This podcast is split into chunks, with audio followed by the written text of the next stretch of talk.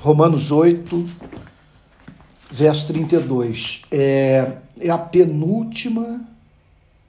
Ah, Deixe-me ver aqui. Não, não, eu acho que é a antepenúltima exposição bíblica desse capítulo.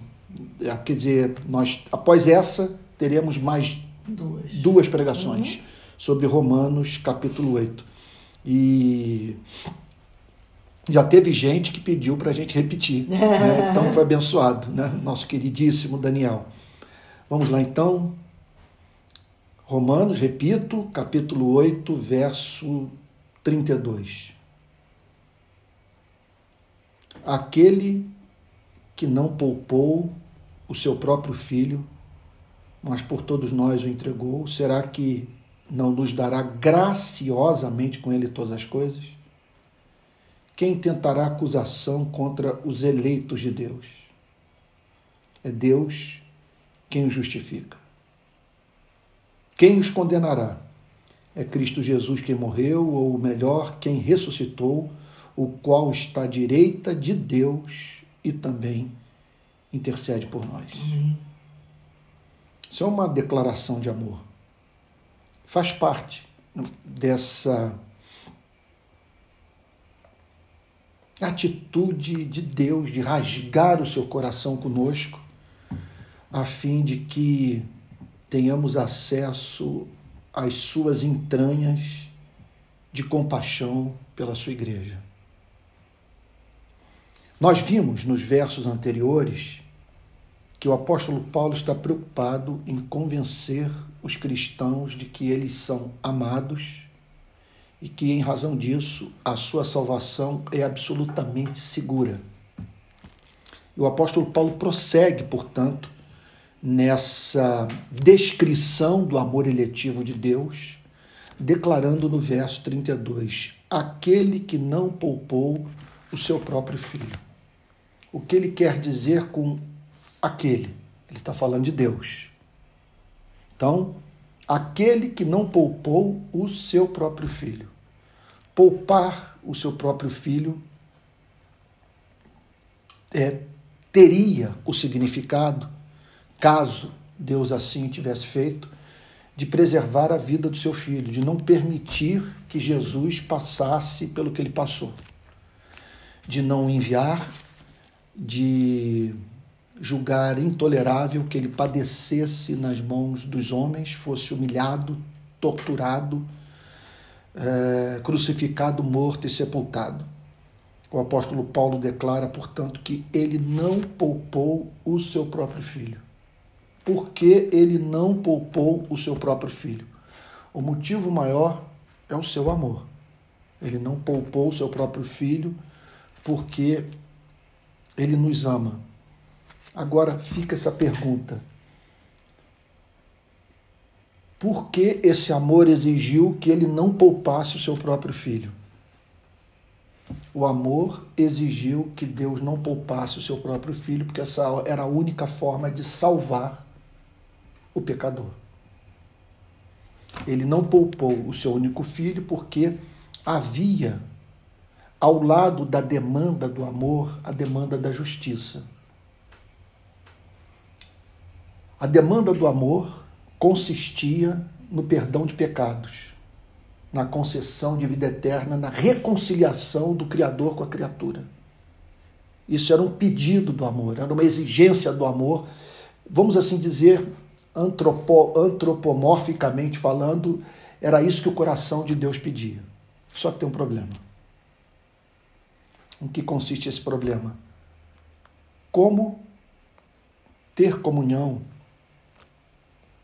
com quem já causou duas grandes guerras nesse planeta? Como ter comunhão com os responsáveis pela guerra do Vietnã, Ruanda, da Bósnia, a, a fome em Biafra, a fome em diversos países africanos, asiáticos, a fome que é enfrentada no Brasil, apesar de termos é, uma economia forte quando comparada das demais nações, somos hoje a décima economia do mundo. Então, o que significa isso? Ter comunhão, perdoar, acolher, se relacionar intimamente com quem faz parte de uma espécie que concebeu algo como Auschwitz, Dachau, Birkenau.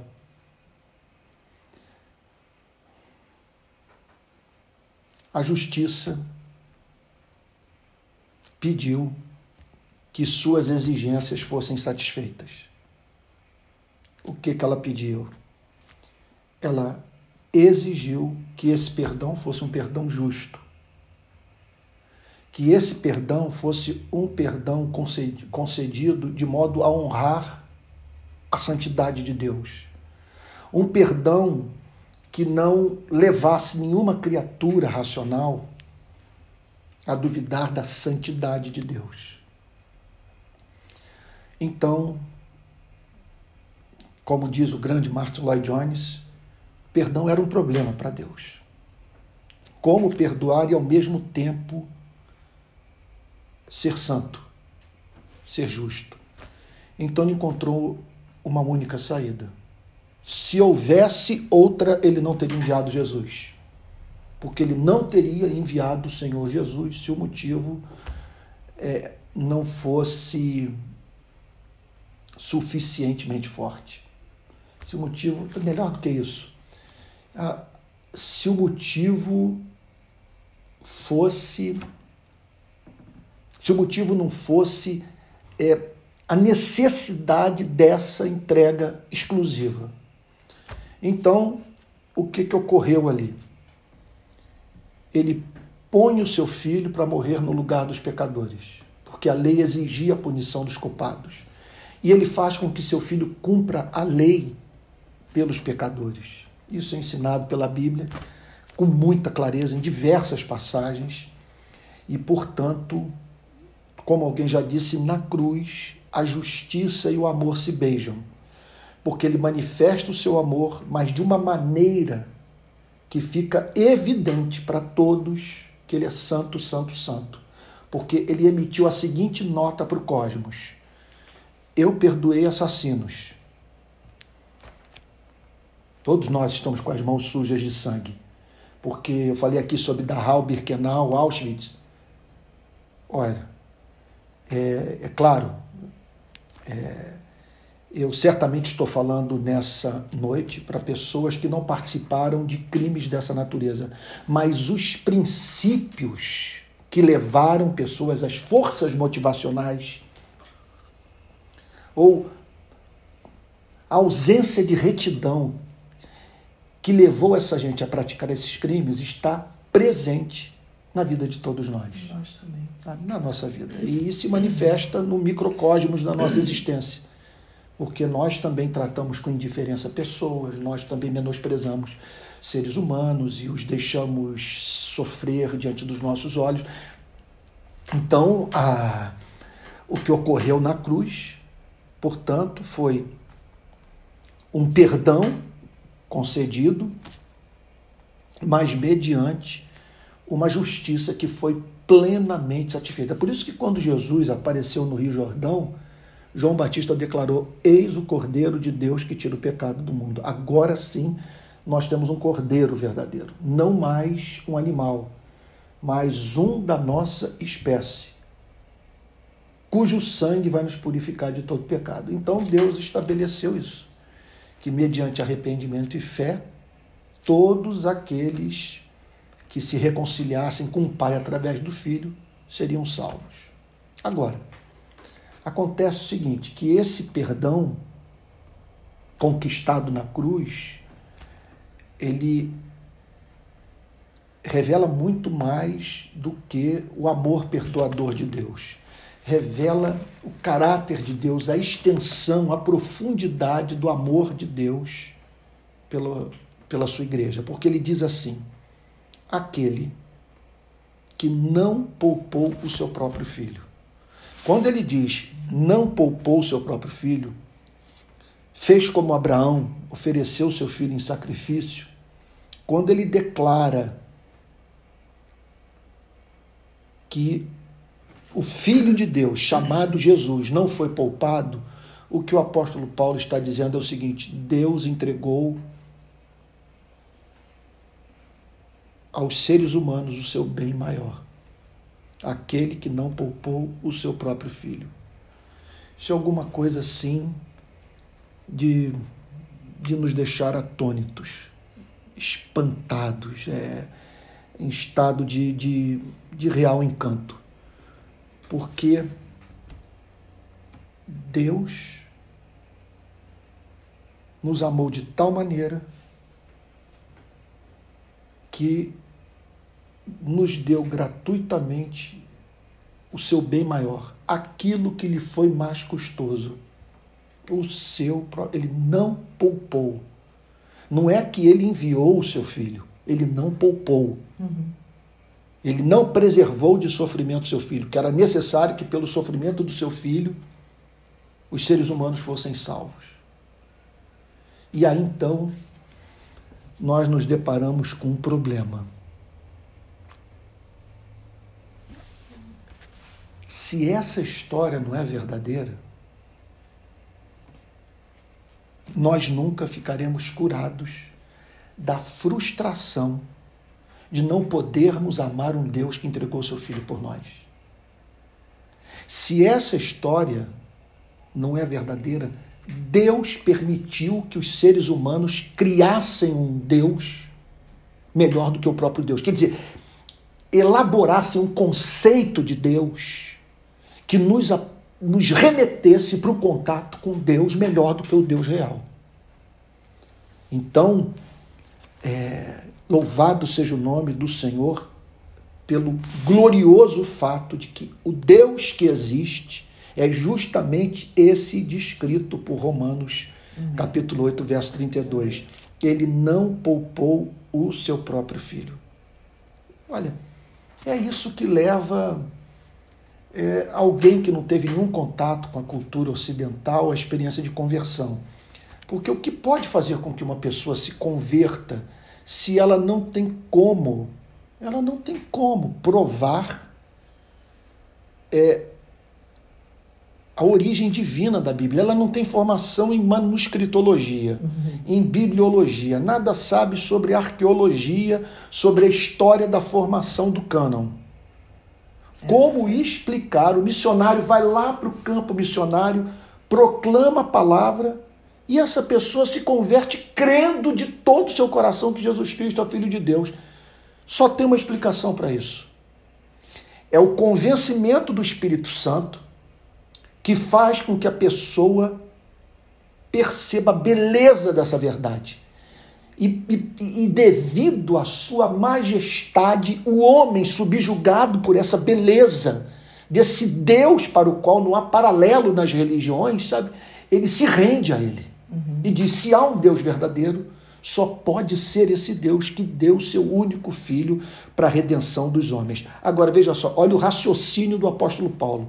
Olha o que olha, é, é impressionante como que o verso 32 mostra o funcionamento da cabeça do cristão. E como que o cristão deve é, é, vamos assim dizer, conduzir sua vida espiritual. No verso 32, na parte A, nós temos doutrina. Tá certo? Doutrina baseada em fato histórico. Uhum. Aquele que não poupou o seu próprio filho, que entregou o seu maior bem ao homem Aí o apóstolo Paulo, ele, ele, ele é interessante como que ora ele usa da dedução, olha, ora o apóstolo Paulo usa da indução. Olha o que, que ele diz. Sendo assim, se ele nos entregou o seu bem mais precioso, sabe? porque o seu bem mais precioso não são esses animais que nós matamos para nos alimentarmos e vestirmos. Uhum. Sabe? Seu bem mais precioso não é o sol que, que ilumina e aquece os nossos corpos ou a lua que serve de luzeiro para nos guiar na, na, nas nossas noites, ou evoca as nossas poesias. O seu bem mais precioso é Jesus Cristo. E ele diz o seguinte: eu vou dar, eu vou oferecer a esse povo a vida do meu filho. Não é que eu vou enviá-lo, eu não vou poupá-lo de sofrimento. Eu não vou enviá-lo como um profeta, eu vou enviá-lo como um sacrifício. Então, aquele que não poupou seu próprio filho, mas por todos nós o entregou. por todos nós, então significa o seguinte: ele foi entregue por todos nós. Da mesma maneira que o cordeiro era entregue no lugar do povo, para que houvesse expiação de pecados, aqui está o apóstolo Paulo dizendo: Jesus não foi poupado porque Deus o entregou por todos nós. Por que por todos nós? Porque nós precisávamos de um Salvador. Gente, isso para mim é profundamente racional. Nós precisávamos de um Salvador. Porque nós temos, olha só, dois caminhos. Vamos parar para pensar. O, o, planeta. Que palavra, que, que, que adjetivo eu poderia usar? Orgia. Que, que, como descrever esse planeta? Com toda a maldade presente na história da humanidade. Com fato, quer dizer, como descrever um planeta que no século passado sabe, levou à morte, quer dizer, os seres humanos levaram à morte, mais de 160 milhões de pessoas foram mortas em guerras. Impressionante isso. Fomes coletivas sem necessidade de pessoas padecerem de fome em razão de, no século XX, a nossa espécie ter resolvido, pelo menos é, é, é, é, tecnologicamente, teoricamente, o problema da fome, porque havia produção de alimento para alimentar o planeta, contudo, pessoas morreram de fome.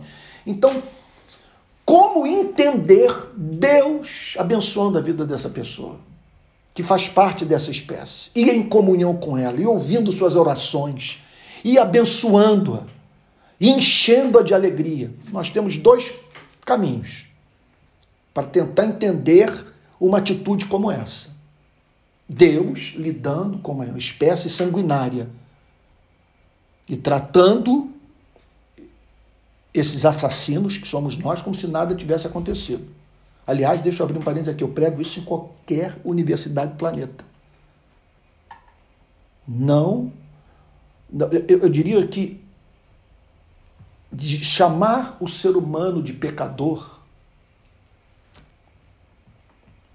significa o cristão fazer uma declaração baseada em fatos reais. Olhe para a história da humanidade. Então, aí você encontra Deus em comunhão com os seres humanos. Como entender isso?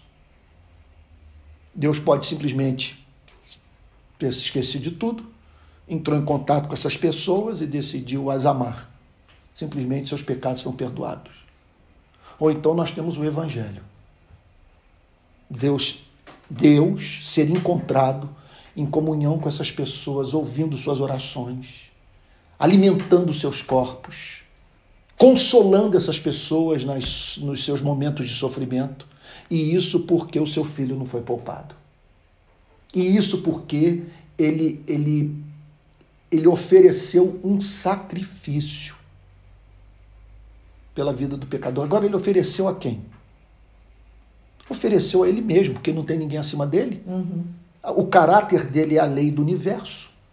Então, é impressionante isso. Em todas as religiões, o homem é visto com uma oferta nas mãos, procurando comprar o amor do Criador. No cristianismo, Deus é o ofertante que oferta a si mesmo a pessoa do seu único filho, a fim de poder ter uma comunhão justa com os seres humanos. Aí o apóstolo Paulo diz a seguinte coisa: se isso é assim, se ele não poupou o seu próprio filho, mas por todos nós, se ele entregou o seu filho por nós, quer dizer, o seu filho veio ao mundo por causa do seu povo. Ele o entregou por nós. Ele o entregou como sacrifício por amor ao seu povo. O apóstolo Paulo pergunta: Será que não nos dará graciosamente com ele todas as coisas? É, ele diz o seguinte: vamos parar para pensar. Vamos ser consequentes com as nossas afirmações teológicas. Nós declaramos que Deus entregou o seu filho para morrer pelo seu povo. Gente, será que vocês. É como se o apóstolo Paulo dissesse isso. Será que vocês não estão entendendo a, a, as consequências práticas do que vocês estão falando? Se ele fez isso, se ele fez o mais custoso, ele haverá de fazer aquilo que não se compara uhum. em termos de complexidade, mas a palavra não é complexidade, em termos de custo. ao que ele fez pelos seres humanos ao entregar o seu único filho. Então, se ele entregou o seu único filho, ele não nos dará graciosamente, graciosamente significa sem que o mereçamos. Ele não nos dará graciosamente com ele todas as coisas. O que são todas as coisas? Nós vimos alguns uhum. domingos atrás, todas as coisas cooperam para o bem daqueles que amam a Deus. O que o apóstolo Paulo está dizendo é o seguinte: se ele entregou o seu filho, ele nos dará também tudo o que é necessário para a nossa redenção final. Então, aquele que não poupou do seu próprio filho, antes por todos nós entregou, será que não nos dará graciosamente com ele todas as coisas? Então é o seguinte: não significa que nós vamos orar por uma casa de campo, ele vai nos dar uma casa de campo. Uhum. Não significa que nós vamos orar por pagamento de dívida e nós vamos conseguir pagar as dívidas. Não significa que nós vamos, sei lá, orar para mudar de carro e, e nós vamos mudar de carro. Então, vamos, pensemos no que for. É, né, sobre isso que o apóstolo Paulo está falando, embora isso possa estar incluído desde que faça parte do pacote da redenção.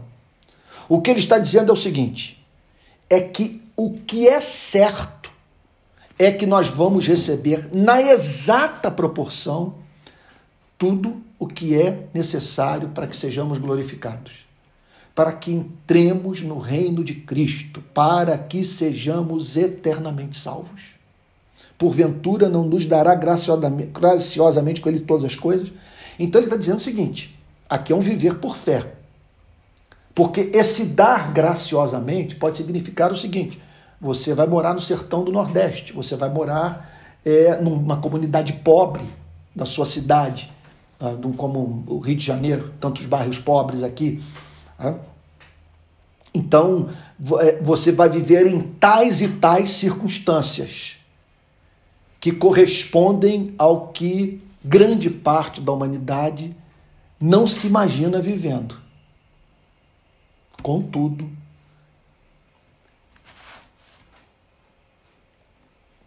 essa circunstância de vida será justamente aquela que Deus designou para a sua vida a fim de que você seja glorificado.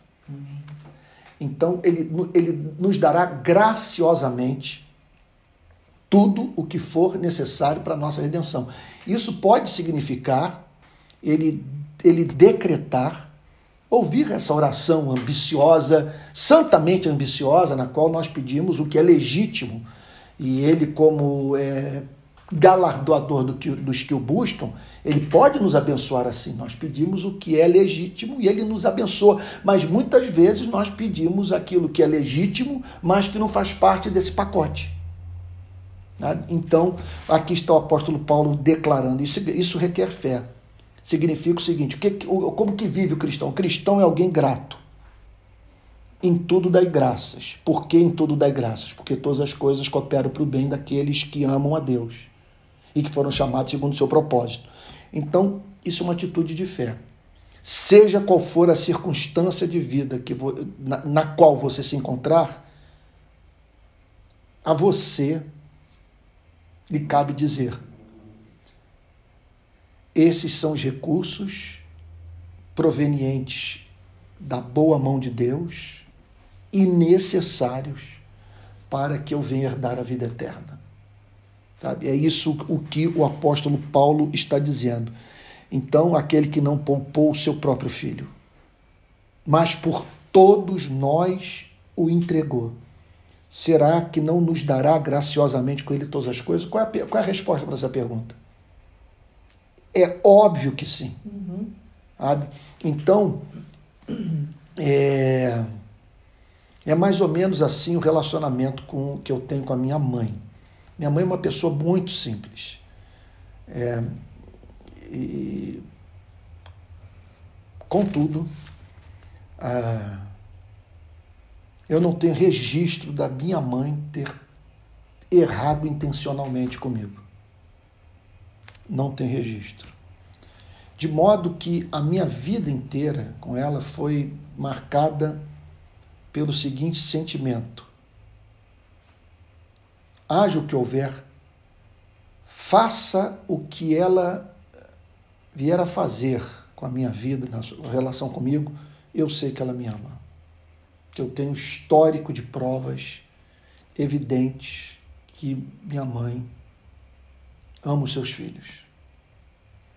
Então o apóstolo Paulo está raciocinando assim. Ele está dizendo o seguinte: olhe para a cruz. A cruz apresenta um Deus confiável, um Deus que não mediu esforços para salvar o seu povo, um Deus que lhe deu o bem mais custoso que ele poderia dar. Martin Lloyd Jones diz algo que eu julgo de extremo valor.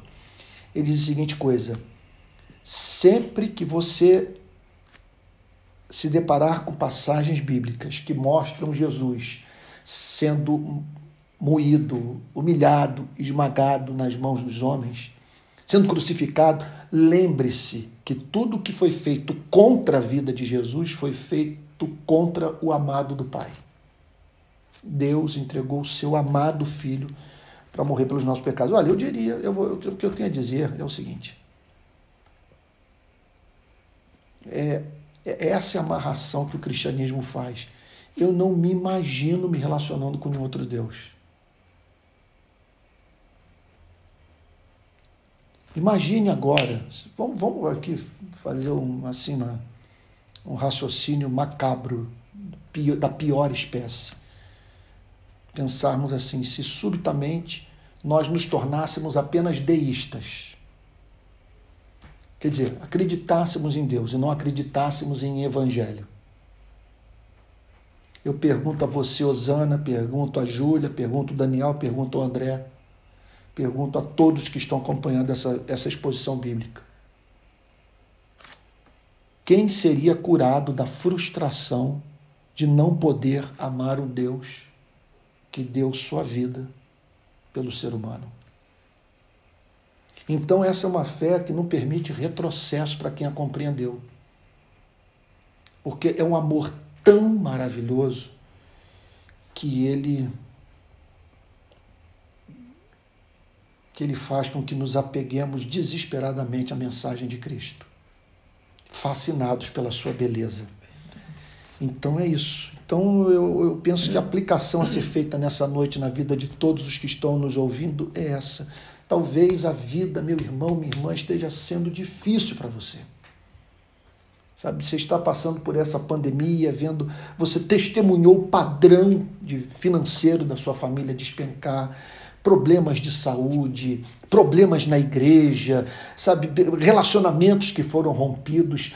Foram dois anos especialmente difíceis para você. Talvez nós estejamos sendo ouvidos nessa noite por pessoas cuja descrição da sua condição de momento é essa. Mas para a vida desses irmãos, a palavra de Deus me permite dizer: Ele deu o seu bem mais valioso, o seu bem mais custoso. E se, portanto, Ele entregou Jesus Cristo por amor a você, Ele lhe dará o que é necessário para a sua redenção. Ele dará graciosamente a você todas as coisas. Que todas as coisas? Todas as coisas que são indispensáveis para a sua redenção. Não vai faltar nada. Isso não significa uma vida em abundância. Sabe? O que é abundante nessa história são os recursos para a sua redenção. Uhum. E não a posse de bens materiais. O que é certo é que não vai faltar nada para que você entre pelas portas da Nova Jerusalém. Então, o que, que nos cabe fazer a partir de um ponto como esse das nossas vidas? Se isso é verdade, se ele nos dará graciosamente com ele todas as coisas, se ele historificou esse amor na cruz, se ele nos deu o seu bem mais custoso, o que nos aguarda é no mínimo melhor. Eu não tenho que me preocupar, minha vida está em boas mãos. A nossa vida tem um pastor. Sabe? Nada nos faltará. Amém. Verso 33. Aí o apóstolo Paulo ele está querendo aqui, ele está se dirigindo a pessoas que estão passando por lutas na vida. Ele está se dirigindo para os cristãos do primeiro século, moradores da capital do império. E o desejo dele é de convencer a todos do amor, do absurdo amor de Deus pelo seu povo. Uhum. E em conexão a isso, a todos dar a segurança da redenção eterna. No verso 32, ele diz que ele nos dará graciosamente com Cristo todas as coisas. Tudo que é necessário para a nossa salvação. Aí ele pensa: bom, mas pode ser que você se sinta indigno. Possa ser, pode, pode ser que você não se julgue merecedor desse amor. Pode ser que a lei o condene e a lei declare que você não tem o direito de fazer parte desse povo. Sabe? Que no seu caso exclusivo, não. Você não herdará a vida eterna, você, esse testamento não é para você. Aí o apóstolo Paulo diz a seguinte coisa: Quem intentará acusação contra os eleitos de Deus? Então ele está dizendo o seguinte: ele, ele não está declarando que não tem quem nos acuse. É claro que tem quem nos acuse. Quem tentará acusação? O que, que significa acusação? É alguma coisa que nos é dita que tem como, como objetivo nos convencer de que nós não somos filhos de Deus e jamais o seremos. Que nós não somos dignos de nada. Que no nosso caso não há mais jeito. Uhum. Então, quem tentará acusação então, é alguém que visa arruinar a nossa saúde mental mediante é, mediante um diálogo com o nosso espírito que visa nos convencer que nós não valemos nada. Então, quem mantém esse diálogo conosco? Quem tentará acusação contra os filhos de Deus, contra os eleitos de Deus? Vamos lá, acusação. Isso é uma coisa terrível. Sabe? É, é uma afirmação a seu respeito. Sobre o seu passado, sobre o seu presente, sobre as suas motivações, sobre o que você fez, sobre o que você não fez. Sobre aquilo que você sabe que fez, sobre aquilo que você sabe que não fez. É uma acusação. Quem nos acusa? Bom, vamos tentar enumerar. A lei nos acusa. A lei diz que nós não estamos vivendo uma vida justa. Moisés nos acusa. Está sempre descendo do Monte Sinai com as tábuas da lei nas mãos e tábuas que nos condenam. Quem mais nos acusa? Os demônios nos acusam. Né? Então, é, a suprema obra de Satanás na vida de um cristão é convencê-lo de que ele não é amado é deixá-lo inseguro contra a sua redenção, porque isso vai roubar toda a alegria, vai roubar a sua paz e vai fazer com que ele desenvolva até mesmo um rancor em relação a Deus. Uhum. Então, Moisés nos acusa, a lei nos acusa, os demônios nos acusam, o juízo final, a ideia de que todos os seres humanos vão ter que prestar contas diante de Deus, isso é apavorante, tá? que, que nós vamos ter que comparecer diante do, do, do tribunal, né? daquele que não não se deixa enganar, não pode ser enganado. Meu Deus do céu. O pastor nos acusa.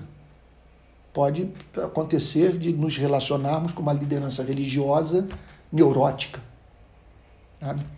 É, então, as instituições religiosas nos acusam. Às vezes, parentes nos acusam, marido, mulher, pessoas próximas a nós, que, que trazem à nossa memória com impressionante riqueza de detalhes os erros que cometemos. Então o apóstolo Paulo levanta essa pergunta: quem intentará acusação contra os eleitos? Então é alguém que se levantou, mas olha o problema, olha a tarefa inglória dessa criatura. Ela está, ela está proferindo acusação contra um eleito. Vamos parar para pensar. Quem é esse eleito? É alguém por cuja vida o amor de Deus é antigo. Meu Deus, coisa santa. É alguém que foi criado de modo deliberado, foi criado não apenas para ser portador da imagem e semelhança de Deus, foi criado para ser filho de Deus. Foi criado para ser redimido, para ser regenerado. Foi criado para viver eternamente no reino de Deus. Então o inferno se levanta e faz uma acusação.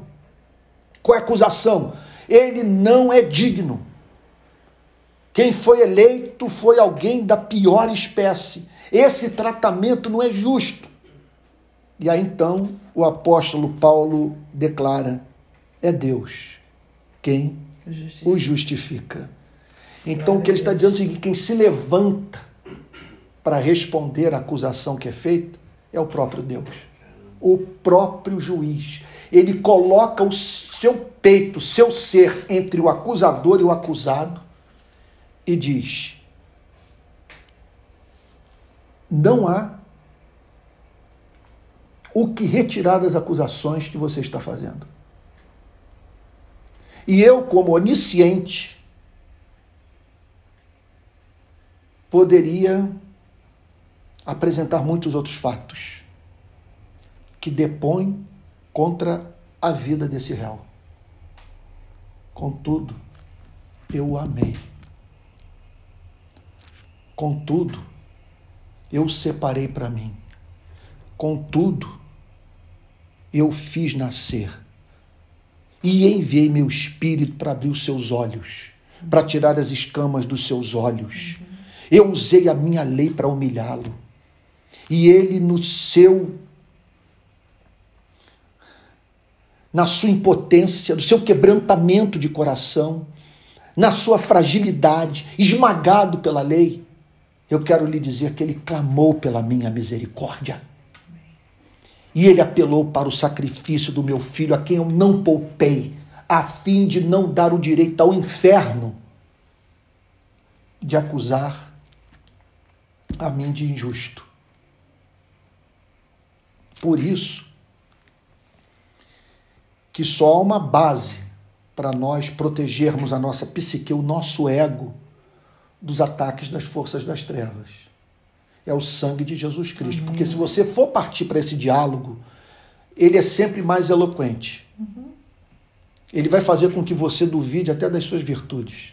Ele vai fazer com que tudo se volte contra você. Por isso que a Bíblia diz para nós botarmos a armadura da salvação, para nós nos blindarmos, para nós protegermos o nosso coração desses ataques satânicos. São ataques tão furiosos que às vezes nos nossos melhores momentos de vida, que Deus nos abençoou, Deus nos levou para os pastos verdejantes, para as águas de descanso, e vem esse ser do inferno com hálito de enxofre para dizer que nós não somos dignos, que nós, não, que nós somos pecadores, e que, que, que é uma aberração aquela felicidade, que nós, estamos, que nós não temos direito àquilo. E o apóstolo Paulo então vem e diz o seguinte: quem tentará acusação contra os eleitos de Deus? Quem no universo pode se levantar contra aqueles que foram justificados por Deus? O que, que é justificado. É Deus quem os justifica. É Deus quem os declara justos. É Deus que diz que os seus pecados foram perdoados, porque o seu filho morreu no lugar deles, porque o seu filho cumpriu a lei por eles. Então, quem tentará acusação contra os eleitos de Deus? É Deus quem os justifica. É Deus que sai em sua defesa. É Deus quem os justifica. Que coisa maravilhosa, eleito e justo. Gente, isso é muito, muito sério. Eleito significa assim, olha a identidade, olha a, a minha identidade a partir da narrativa da minha vida. Quem eu sou? Eu sou alguém com quem Deus tem um caso antigo de amor. E que por isso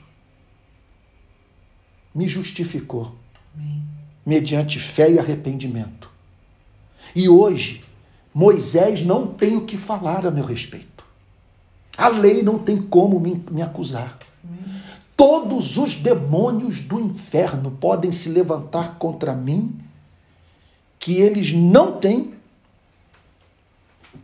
fato da minha vida a ser apresentado a mim que me convença de que eu não sou amado.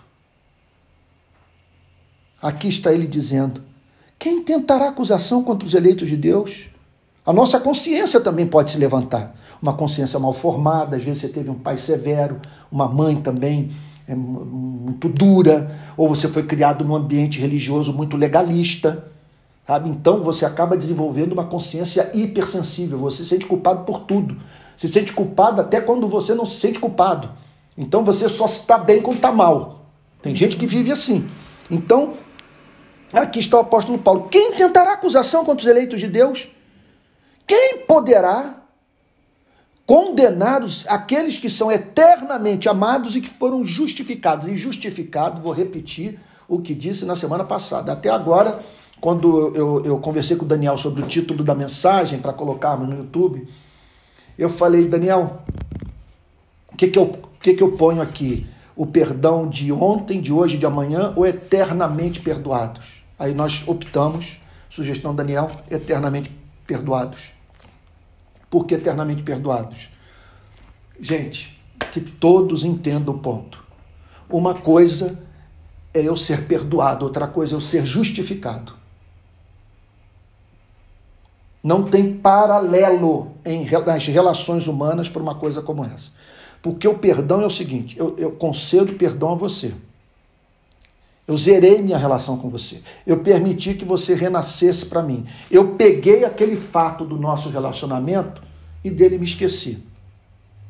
Mas até o ponto em que você erra novamente comigo. Até o ponto em que você comete o mesmo equívoco ou um outro.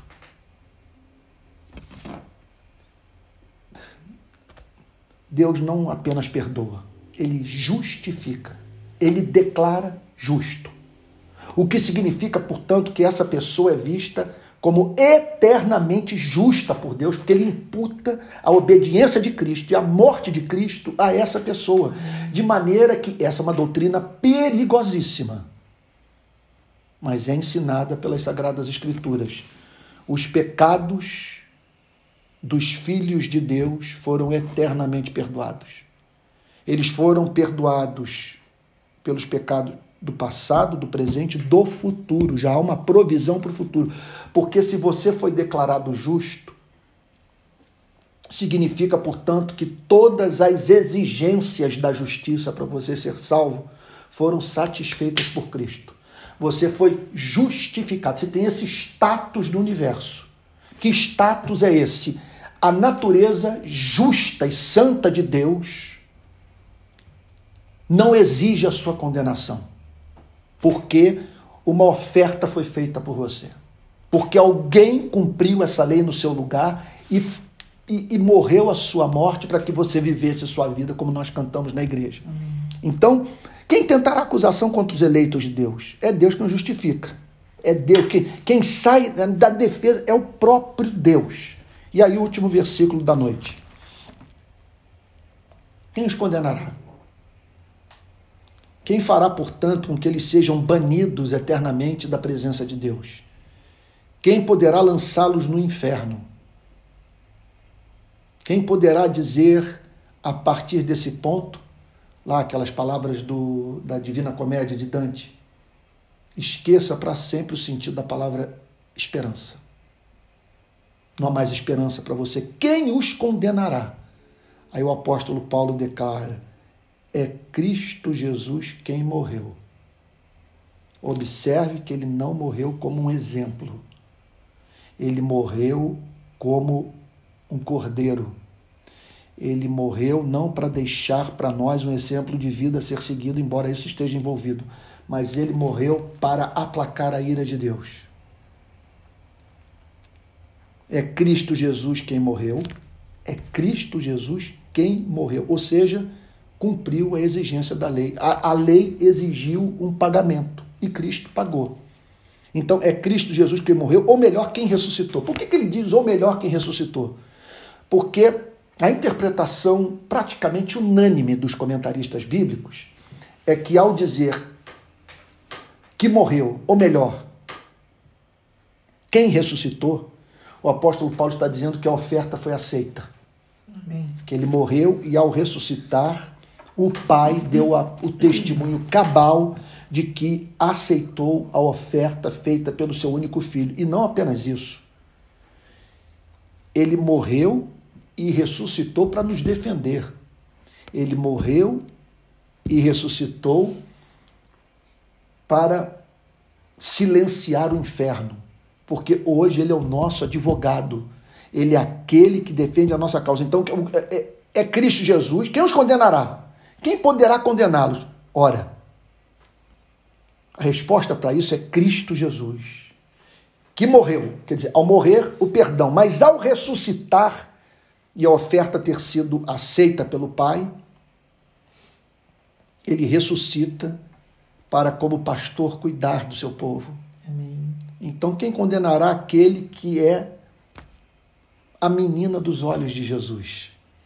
Sabe? Então, quem o condenará? É Cristo Jesus quem morreu, ou melhor, quem ressuscitou, o qual está à direita de Deus. Esse estar à direita de Deus é, é, uma, é uma linguagem tirada da monarquia. Você entra num palácio, você vê o rei e alguém à sua direita, ocupando aquela posição de honra. Então, quem entra no palácio, imagine uma cena dessa no mundo antigo, na, na Palestina dos dias de Jesus. O sujeito entra, vê o rei, aquela pessoa do seu lado, e diz: Eis alguém que tem acesso ao rei. Eis alguém possuidor de certas prerrogativas. E alguém, eis alguém dotado de poder de autoridade.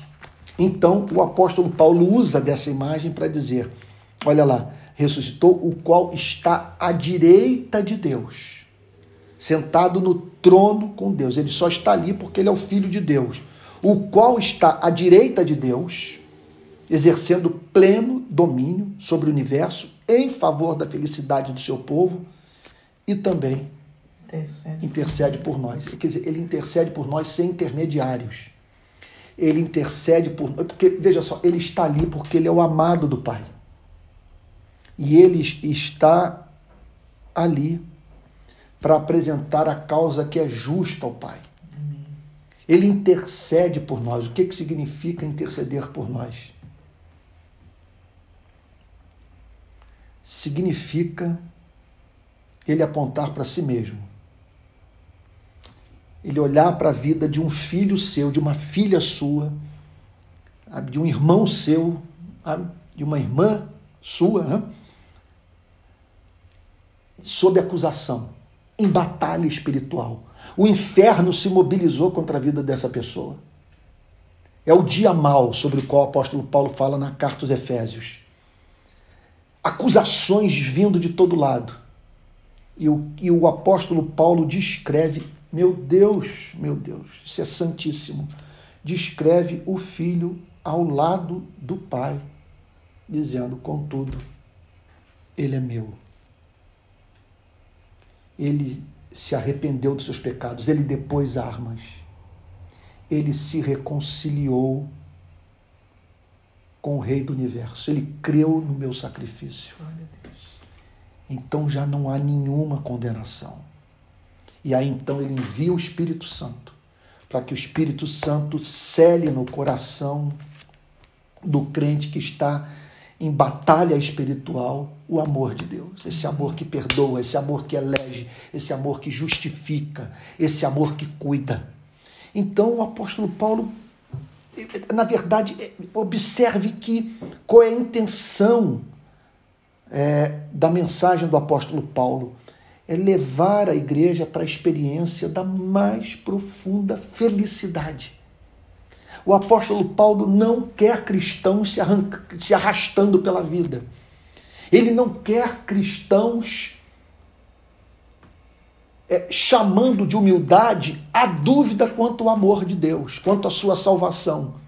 Ele quer cristãos ousados a ponto de dizer: quem tentará acusação contra a minha vida? Quem me condenará? Qual é a chance de Deus não me dar o necessário para ser salvo? É nenhuma, porque Ele entregou o seu único filho. Então, olha, eu vou te dizer, eu, eu, eu quando eu me converti, eu, eu não sei porquê, mas eu acho que eu tinha uma cabeça bem, eu diria, moderna. Moderna no sentido de crer ainda que eu não tivesse sofisticação intelectual para isso, em crer na em crer na modernidade, em querer provas, querer evidência, em querer uma fé que satisfizesse a minha razão. Então eu, eu, eu tinha muitas dúvidas. Mas interessante, eu nunca acolhi nenhuma delas. Eu sempre desejei crer. Amém. Aliás, eu, eu acredito que só crê quem deseja crer. Quem foi seduzido pela graça. Mas eu queria entrar com o meu ser integral na relação com Deus. Eu não queria entrar com o meu coração e deixar minha mente de lado. Mas as dúvidas vinham de todo lado. Era como um demônio me acompanhando, uhum. que acabou se transformando num instrumento da graça. Porque à medida que as dúvidas vinham, e até hoje eu não sei porque que ele gastou tanto tempo comigo, porque as dúvidas vinham, e as dúvidas, porque eu queria crer, me botavam para estudar, me botavam para orar. Saí lendo tudo sobre apologética, devorava as sagradas escrituras, passava as madrugadas nos montes, literalmente nos montes, orando com os irmãos da Assembleia de Deus, pedindo batismo com o Espírito Santo, pedindo uma visão da glória de Deus, pedindo santidade de vida.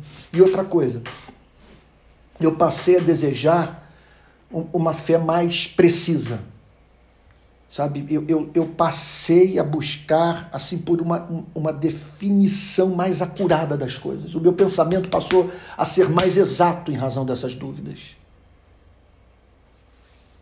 Mas teve um dia que eu caminhava na Praia Grande, em Arral do Cabo. Andava naquela parte da areia molhada, onde a onda bate e molha os pés, né? e eu tinha ido na direção do final da Praia Grande para Monte Alto, para uma região chamada Maçambaba, Figueira. Lugar maravilhoso lá onde eu pegava onda, né? lá né? no passado. Então, eu fui até lá na volta. Eu com essas dúvidas, pedindo o Espírito Santo que me auxiliasse. Eu tive uma visão não uma visão literal. Eu não, não, não vi como eu, você vê uma tela de cinema, não foi isso. Mas o que veio foi a imagem do Cristo crucificado. E eu dizia para Deus: Senhor, não há nada na história da humanidade mais lindo do que o Evangelho. Senhor, não há caso de amor mais comovente do que o caso de amor que o Senhor tem com o seu povo. Senhor, se Cristo não ressuscitou, e na verdade, aquela altura, é, é naquela altura, estava completamente dependente da misericórdia de Deus. Eu sabia que se eu deixasse de acreditar, eu seria remetido por um vazio existencial incurável. E aí então me ocorreu de dizer para Deus: Senhor, se essa história não é verdadeira. Eu jamais ficarei curado da frustração de não poder adorar um Deus que entregou seu filho por amor a mim. É inconcebível, Senhor, que nós tenhamos formado o conceito de um Deus melhor do que o Deus real. O Senhor não permitiria. Essa história é linda demais para ser criada pelo homem. Anos depois, eu fui ler Jonathan Edwards, que é o meu, talvez o meu teólogo favorito. E ele diz o seguinte: a verdadeira experiência espiritual não consiste em você ter uma visão literal de Cristo, como Estevão. Isso não é visão espiritual. Imagina os céus se abrirem e você vê Jesus à direita do Deus Pai Todo-Poderoso. Jonathan Edwards diz o seguinte: isso não é visão espiritual. Porque quando Jesus voltar na sua glória, os ímpios o verão e não se converterão. Em que consiste a visão do Espírito, que é dada ao regenerado? É de você contemplar a Cristo, mas divisando a sua beleza. É, não é apenas você ver a Cristo, mas você o ter como amável, como santo, como adorável, como justo, como possuidor de uma beleza simétrica, sabe? Leão e cordeiro. Uhum. Então, quando eu li esse livro do Jonathan Edwards, que é o Tratado sobre as Afeições Religiosas, eu entendi a minha experiência na Praia Grande. Porque o que eu tive ali foi um encontro. Por isso que esse, esse tema me é muito caro. Eu tive um encontro estético com Deus. Foi uma experiência com a beleza. E até hoje isso exerce um verdadeiro fascínio sobre a minha vida. Eu sigo a Jesus porque Ele é o lírio dos vales. Amém. Ele é estrela da manhã e eu entendo, embora não conheça nem de longe a experiência, o porquê de Maria ter entrado na casa do fariseu e ter banhado os pés de Jesus com suas lágrimas e os enxugado com seus cabelos.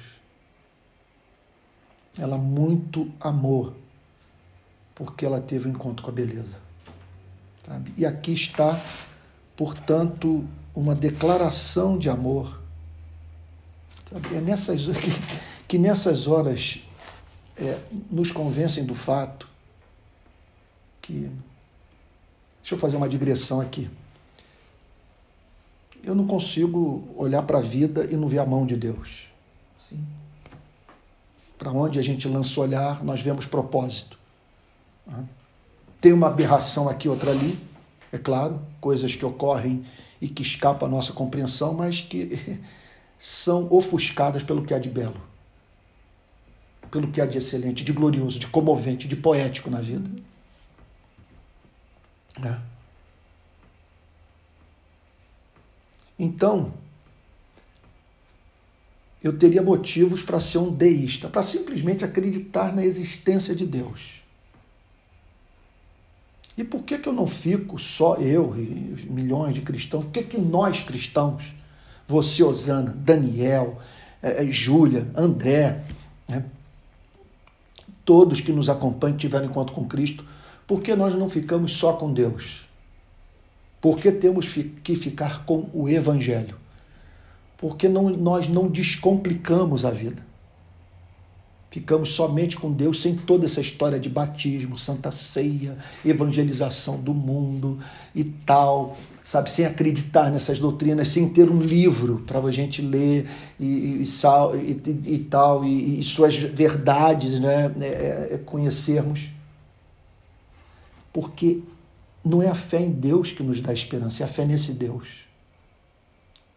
Porque quando nós entramos nesse mundo aqui, aquele que não poupou seu próprio filho, mas por todos nós o entregou, será que não nos dará graciosamente com ele todas as coisas? Aqui nós entramos no mundo do aconchego. Uhum. Aqui há abraço, aqui há ternura, aqui há calor. Aqui é como essa coberta aqui da Júlia do Daniel. Você vai para debaixo da coberta na noite fria com seu Pai Celeste. Por isso que não dá para ficar só com a palavra Deus. Sabe? Porque nós conhecemos o Deus do Evangelho. E uma vez que tenhamos conhecido o Deus do Evangelho, não dá para nos relacionarmos apenas com a palavra Deus. Então está aqui essa passagem maravilhosa que foi escrita para nossa consolação. Que Deus nos console e nos ajude a crer nesse testamento de amor. Sabe, vamos orar? Pai Santo,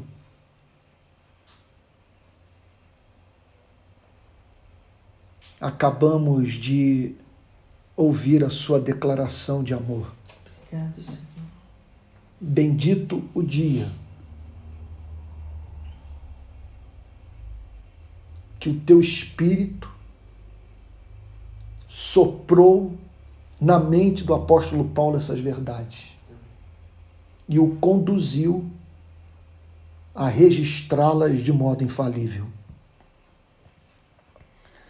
Porque naquela manhã, naquela tarde, naquela noite, em que o apóstolo Paulo se propôs a escrever essa passagem,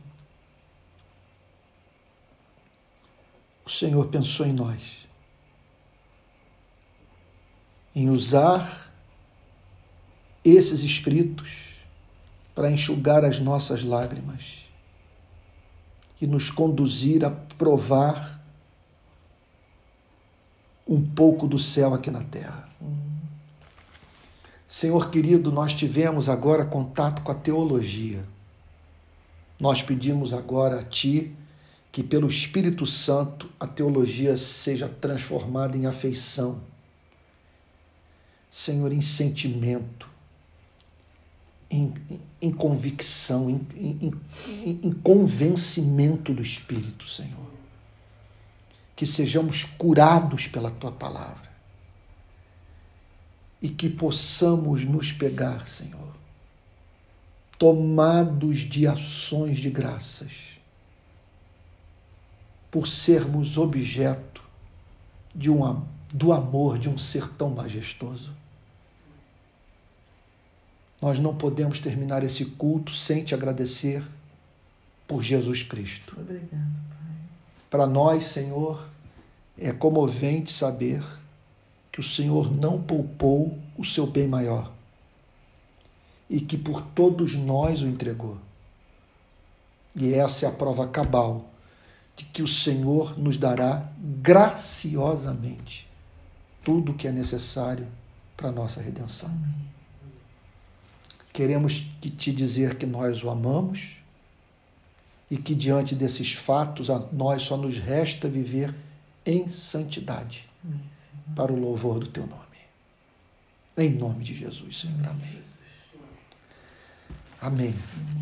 Irmãos queridos, nós estamos terminando o nosso culto de adoração a Deus. Hoje tivemos uma liturgia um pouco diferente. Não tivemos a presença da Rafinha, a presença da Júlia. Agora, é, teve uma pessoa importante da nossa rede que me procurou e disse o seguinte: Antônio, será que não seria melhor você ficar com a pregação? E depois eu pensei, eu poderia ficar com a pregação e esse momento de oração poderia ser conduzido por todos após o término da mensagem. Então, é, é, hoje o nosso culto vai terminar mais cedo. Eu sugiro que você, você está num grupo, sabe, aí com quatro, cinco ou até mais pessoas, eu sugiro que você tenha um momento aí de adoração, um momento de confissão de ações de graças. E com motivos redobrados para o fazer em razão de tudo que nós acabamos de ler. Tá bom? Então fica assim, a partir de hoje, é, eu, eu percebi essa demanda de nós termos aqui uma transmissão online mais enxuta e mais focada na pregação, e as demais partes da liturgia você pode é, é, é, conduzir aí na, na, presença dos seus irmãos na fé. Deixa eu agora comunicar alguns avisos muito importantes. A nossa logomarca saiu, já foi feita a nossa programação visual, ok? E daqui a pouco nós vamos ter um site. E estamos esta semana dando passos importantes para é, nos tornarmos pessoa jurídica, termos conta bancária e tudo mais, tá bom? Então estamos caminhando. É, outro ponto também importante: quarta-feira nós vamos ter um outro encontro. Esse encontro poderá ser em tempo real ou não, vai depender da minha agenda. Eu vou tentar, na maior parte das vezes, é, conduzir online. É mais um encontro, quarta-feira, sete horas da noite. Quando eu não puder, tá bom? Eu vou deixar uma mensagem gravada que será compartilhada no nosso grupo de Telegram, que é o nosso instrumento oficial de comunicação, esse grupo que temos no Telegram. Ao término hoje do, da, daqui da gravação desse culto, eu vou botar nos comentários o link do Telegram, tá bom? Então fique de olho. E outro ponto, no domingo que vem eu começo uma classe de escola dominical. A partir de agora, todo domingo de manhã, a partir das 9 horas da manhã, você terá disponibilizado uma mensagem é, é, é, sobre o catecismo de Heidelberg. Eu vou pegar um catecismo é, é, consagrado que tem servido de orientação para as igrejas de linha reformada. E esse catecismo, então, trata dos principais aspectos da, da, da fé cristã. Então, a partir do próximo domingo, todos os domingos de manhã, tá bom? Uma mensagem sobre o catecismo de Heidelberg. Então, guarda aí. Catecismo de Heidelberg no domingo de manhã e na quarta-feira, sete horas da noite, mais o encontro da rede de pequenas igrejas. Hoje eu estive conversando com um irmão que está desenvolvendo um trabalho de plantação de igreja na comunidade Jacarezinho. Ele quer se juntar a nós e e trazer o grupo do Jacarezinho para dentro da rede de pequenas igrejas. É mais um sonho a ser realizado, mais uma demanda. Nós estamos precisando de recursos financeiros. Eu estou precisando contratar pessoas, nós vamos, é, nós estamos precisando dar passos, como visitar os grupos que estão espalhados pelo Brasil, aperfeiçoar o nosso trabalho, ter mais gente conosco.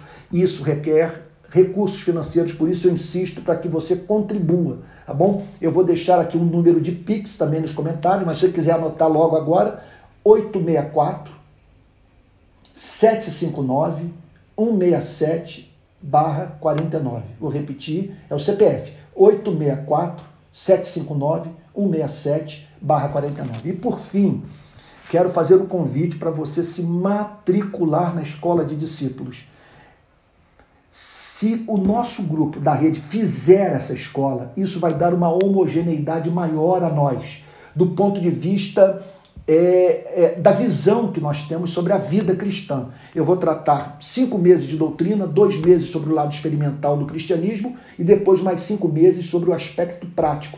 O curso começa nessa quarta-feira, quarta-feira, dia 17, às 8 horas da noite. Tá bom? Então, Anota aí, esses são os recados. Eu espero que Deus o tenha abençoado muito, muito nessa noite e até quarta-feira, tá bom? E domingo que vem, novamente juntos, em duas ocasiões, na manhã e às seis horas. Que Deus o abençoe e o guarde.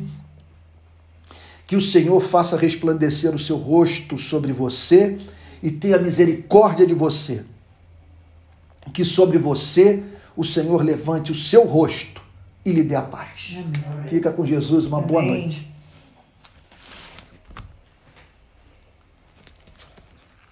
Foi. Maravilha. Pronto, terminamos mais cedo. Muito bom. Muito, muito bom. Muito bom. Graças a Deus. Graças a Deus.